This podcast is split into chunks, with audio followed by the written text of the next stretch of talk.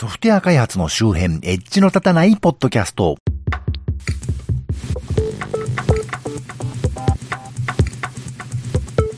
どうも、コンピューターで楽しいことをしたい人、そして、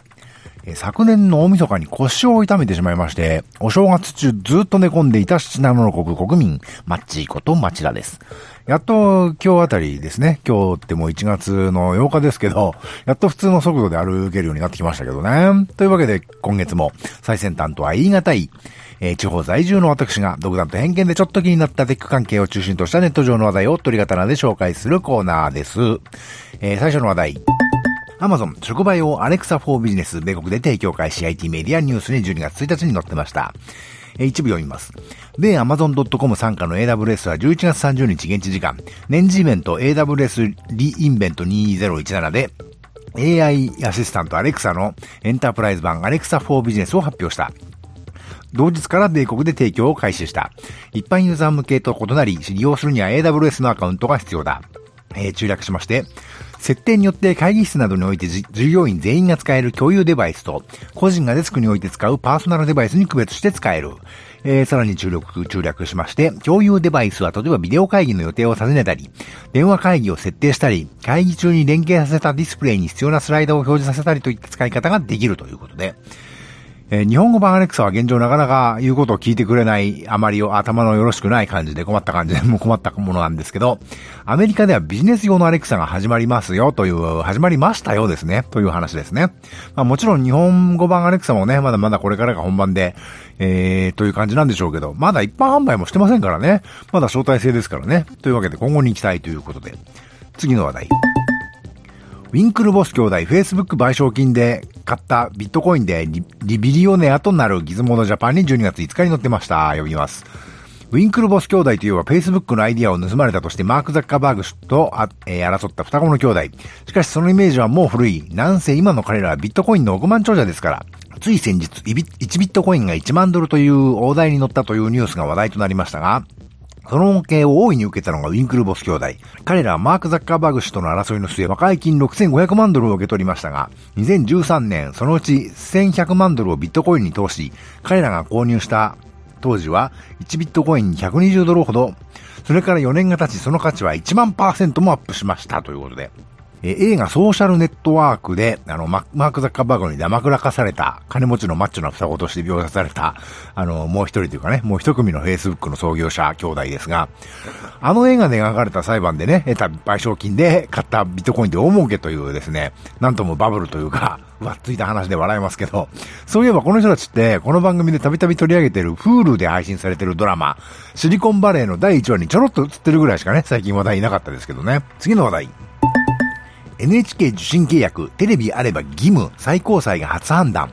え朝日新聞デジタルに12月6日の記事に載ってました。一部読みます。NHK が受信契約を結ばない男性に支払いを求めた訴訟で、最高裁大法廷裁判長は寺田一郎長官は、えー、6日、テレビがあれば NHK と契約を結ぶ義務があるとした放送法の規定は合憲とする初めての判断を示した。事実上、受信料の支払いを義務付ける内容だ。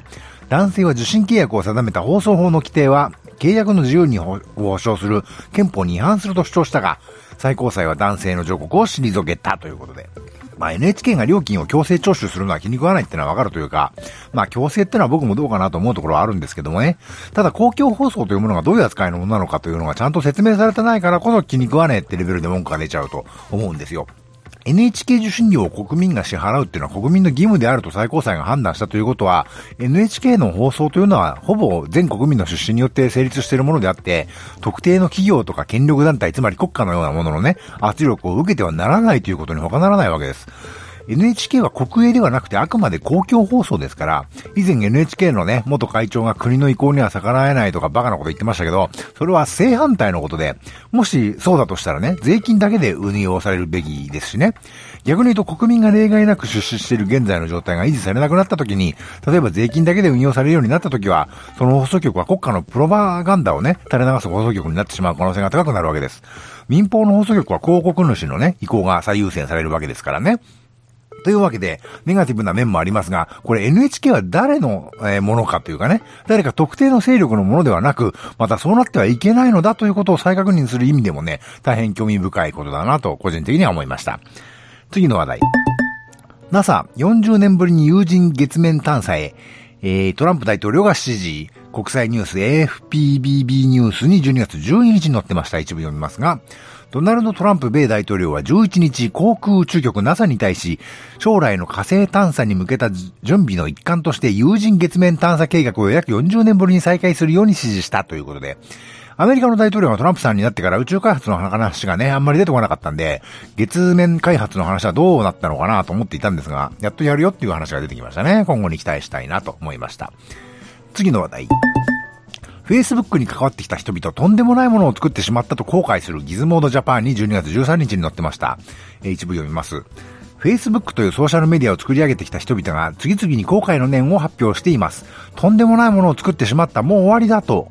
えー、先月 Facebook の初代 CEO であるショーン・パーカー氏がまず Facebook に対する自責の念を取ろう。自分が言ったことの意味を自分でちゃんと理解していたのかわからない。予期せぬまま10億、20億とユーザーが抱え、を抱えるまでに成長したネットワークは、人々のつながり、社会とのつながりのあり方を変えてしまったと注略しまして、僕らの子供たちにどう影響していくのか、それは神のみぞ知るとも発言しており、このモンスターが自分の手に負えないという気持ちが出ています。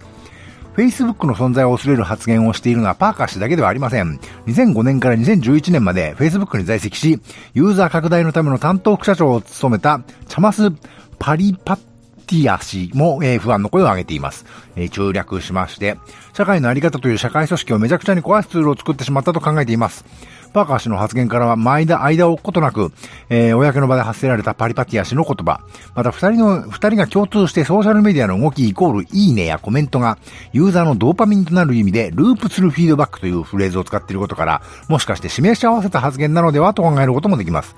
Facebook というモンスターを作ってしまった彼らが今できることは、その危うさに対してできる限り声を上げることだと、ことだけということになるのでしょうかということで。さっきのウィンクルボス兄弟に続いてね、こちらも、あのー、ソーシャルネットワークの映画に出ていたショーン・パーカーさん、ジャスティン・ティンバーレイクがね、演じた、あの、クソクズなパリピでしたけど、まあ、この人はね、あの、その後もいろいろ福祉とかいろんな事業を立ち上げたりしているようなんですけど、で、その、もうその Facebook というかね、SNS そのものを批判するようなことを言い出したという話題ですね。これ実は意外なことでもなくて、割とシリコンバレーで名の取っているような人がですね、SNS からは距離を取る、取るべきだみたいなことを言う人が増えてきているという話もね、割と聞いたことがありますね。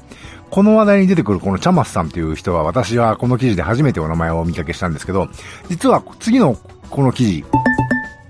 Facebook は恐ろしいと発言した元 FB 役員、全言撤回で Facebook 大好きギズモードジャパンに載ってましたけど、これではね、あの、いやいや自分が在籍した頃の Facebook と今の Facebook は全然違うからね、僕は Facebook 大好きだよなんてね、追加コメントを出したそうで、なんだかわけがわからんですけどね。次の話題。恋人なら性的な写真 SNS で共有20代スマホユーザーの1割 IT メディアニュース12月14日の記事です。えー、読みますけど、20代の1割以上が恋人であれば自身の性的な姿を撮影した写真や動画を SNS で共有しても構わない。スマートフォンなどスマートデバイス利用者を対象にした IPA 情報処理推進機構の調査でそんな結果が出た。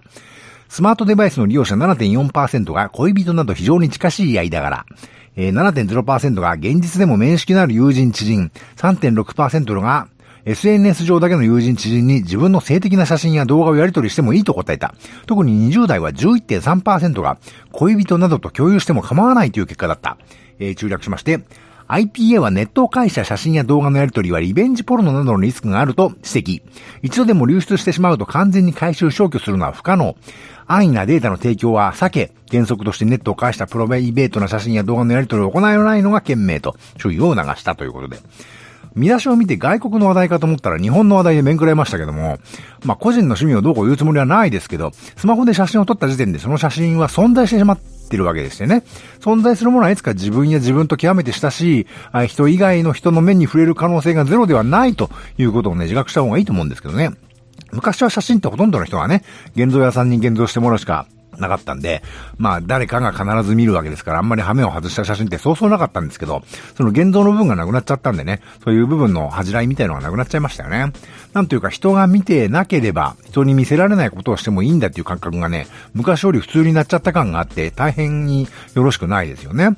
もちろんそういう覚悟を持って慎重にやってる人にまでとにかく言うつもりはないんですけど、それこそ10代の子供とかはね、そうでもなかったりするんで、規制というより教育が必要だなと思うわけです。多分子供だけじゃなくて、大人にもね。次の話題。ランサムウェアワナクライには北朝鮮が関与、米政府が断定、IT メディアエンタープライズに12月20日に載ってました。一部読みます。2017年5月に世界で猛威を振るったランサムウェアワナクライについて、米大統領補佐官のトーマス・ボサート氏、えー、国土安全保障テロ対策担当は、米紙ウォールストリートジャーナルに寄せた12月18日の寄稿で、北朝鮮によるサイバー攻撃だったと断定したと。えー、これ確か、このワナクライって NSA、つまりアメリカの国家安全保障局が、えー、マイクロソフトの Windows OS に脆弱性があることを知っていながら自分たちが自由に PC を乗っ取れるように開発元であるマイクロソフトに報告をしなかったというね、エドワード・スノーデンが Wikileaks にリークした情報を発端に、その脆弱性を使って作られたランサムウェアだったと期待してるんですけどね。というわけでみんなアメリカ政府ふざけんなっていう風に言ってたと思うんですけど、方向先を北朝鮮に向けてしまいましたね。なかなかいい根性してるなと思いましたけど。北朝鮮は北朝鮮でね、いや、俺たちじゃないけどって声明は出しているようですけどね、次の、えー、この話題。北朝鮮罠くらい攻撃への関与をして、米政府の主張に反論し、ネットジャパンに12月22日に載ってました。次の話題。ニュース解説、JAL が信じ込んでしまった手口とは、振り込め詐欺で3.8億円被害 IT プロに12月20日に載ってました。一部読みますけど、2件の被害のうち1件は JAL が海外の金融会社からリースしている旅客機のリース料にまつわるもので、支払い先の担当者になりすました何者かが偽の請求書を JAL に送付。JAL の東京本社の担当者は2017年9月29日付で、香港の銀行に開設された偽の銀行口座に送金した。数日後に引き出され325万4881.03米ドル、約3億6千万円の被害を受けたと。えー、JAL によると送信元は通常やり取りしている取引先の名前とメールアドレスだったことと、その前に送られていた正規の請求書の訂正版として、えー、振込先を偽の口座に変更した PDF ファイルが送られてきたため信じ込んでしまったというと。えー、もう一個あるみたいですけど、ここはでは省略しますが、JAL ほどの大企業でね、日頃国際的な取引をバンバンしているであろう、経理のプロがやってるであろう、ね、あの会社が振り込め詐欺にやられてしまったという話で、よくまあ、オレオレ詐欺は年寄りが騙されるんだみたいなイメージはありますけど、もうそういうレベルじゃないんですな。これはもう情弱な年寄りというわけではなく、若い人でも、大企業の、あの、プロの経理マンでもね、いつか誰もが騙されるぐらいの大きな問題になってきているということなんでしょう。特に私は、若い人は今後ね、危ないんじゃないかと思いますけどね。企業についてもいろいろ事例をね、特に経理担当とか決済権を持つ偉い人に周知していくようなですね、こういう教育がですね、絶対に必要だと思うんですね。これはもう大企業だからとか、あとうちみたいな小さい企業は狙われないよみたいなね、牧歌的な話ではもうないと思いますね。次の話題。難病で寝たきりの称号、分身ロボで投稿、遠隔操作で生徒会かくれんぼも、読みドクター、えー、読売新聞の最初に、サイトに12月21日に載ってました。えー、一部読みます。先天性の難病のため病院で寝たきりの広島県大竹市の女児、えー、女の子ですね。10歳がタブレット端末を利用した分身のロボットを遠隔操作し、学校への登校を続けている。週1回将来の自立のために買い物の仕方なども学び、放課後には友達とのかけっこも楽しむ。えー、中略しまして、ロボットを使い始めた女児に変化が生まれた。もともと軽い知的障害があったが、口数が増え、感情を表に出すようになった。毎日の日記にはその日の出来事を教員に言われた通り書くだけだったが、痛くて泣いたこともある胃ろの交換がスムーズに終わった日に、今日は泣かなかったよと綴り、周囲を驚かせた。担任の教諭49歳は、え、病室だけでは成長に必要な経験や教育的な刺激が少なく、私的な発達が遅れていたのだろう。今では簡単な計算もできるようになった。だんだん能力を伸ばしてあげたいと話す。ジョージはロボットが大好き。学校で友達に会えるからと明るく語ったということでね。抜粋読んでるだけでもおじさんは泣きそうですけどね、数年前にね、あの、Facebook に誰かがシェアした投稿が僕の方にも回ってきたことがあるんですけど、新学期から自分の子供の学校に転校生が来て、その転校生はロボットだっつうからね、そんなバカなと思って、その投稿見たら本当にロボットだなーっていうのがあって、いわゆる学校に通えない障害を持った子がね、遠隔で投稿してきてるんだっていう話題だそうで、あのー、そういうの、あのー、が、話がね、シェアされてきたのは、数年前だと思うんですけど、見たことあったんですけど、多分これ同じ話話だと思いますね。あの、テクノロジーがいいことに使われて、それが実際にいい効果が出てるっていうのは、なんていうか、すげえいい話ですよね。なんでも昔あった映画のヒノキオっていうのはそういう話でね、それみたいだねっていう人を結構見かけたので、僕はその映画見たことないんで、見てみたいなと思いましたが。というわけで、えー、このコーナーでご紹介予定の各種の話題はこの番組の Twitter アカウント及び Facebook ページ、Google プラスページに随時流しています。それをご覧になると私が何の話題をしていようとしているのか、えー、何の話題をしようとしているのか、なんとなくわかると思いますので、コメント何度もいただけるとその話題を取り上げる可能性が高くなるかもしれませんし、コメント内容を番組でご紹介させていただく場合もあるかもしれません。今回紹介した各話題は、この番組のショーノートからリンクを貼っておきますので、この番組の配信サイトまたは現在お聞きのポッドキャストアプリの画面からご参照ください番組ツイッターアカウントおよび Facebook ページ、Google プラスページはこの番組の配信サイトをご参照ください。というわけで、えー、ではまた。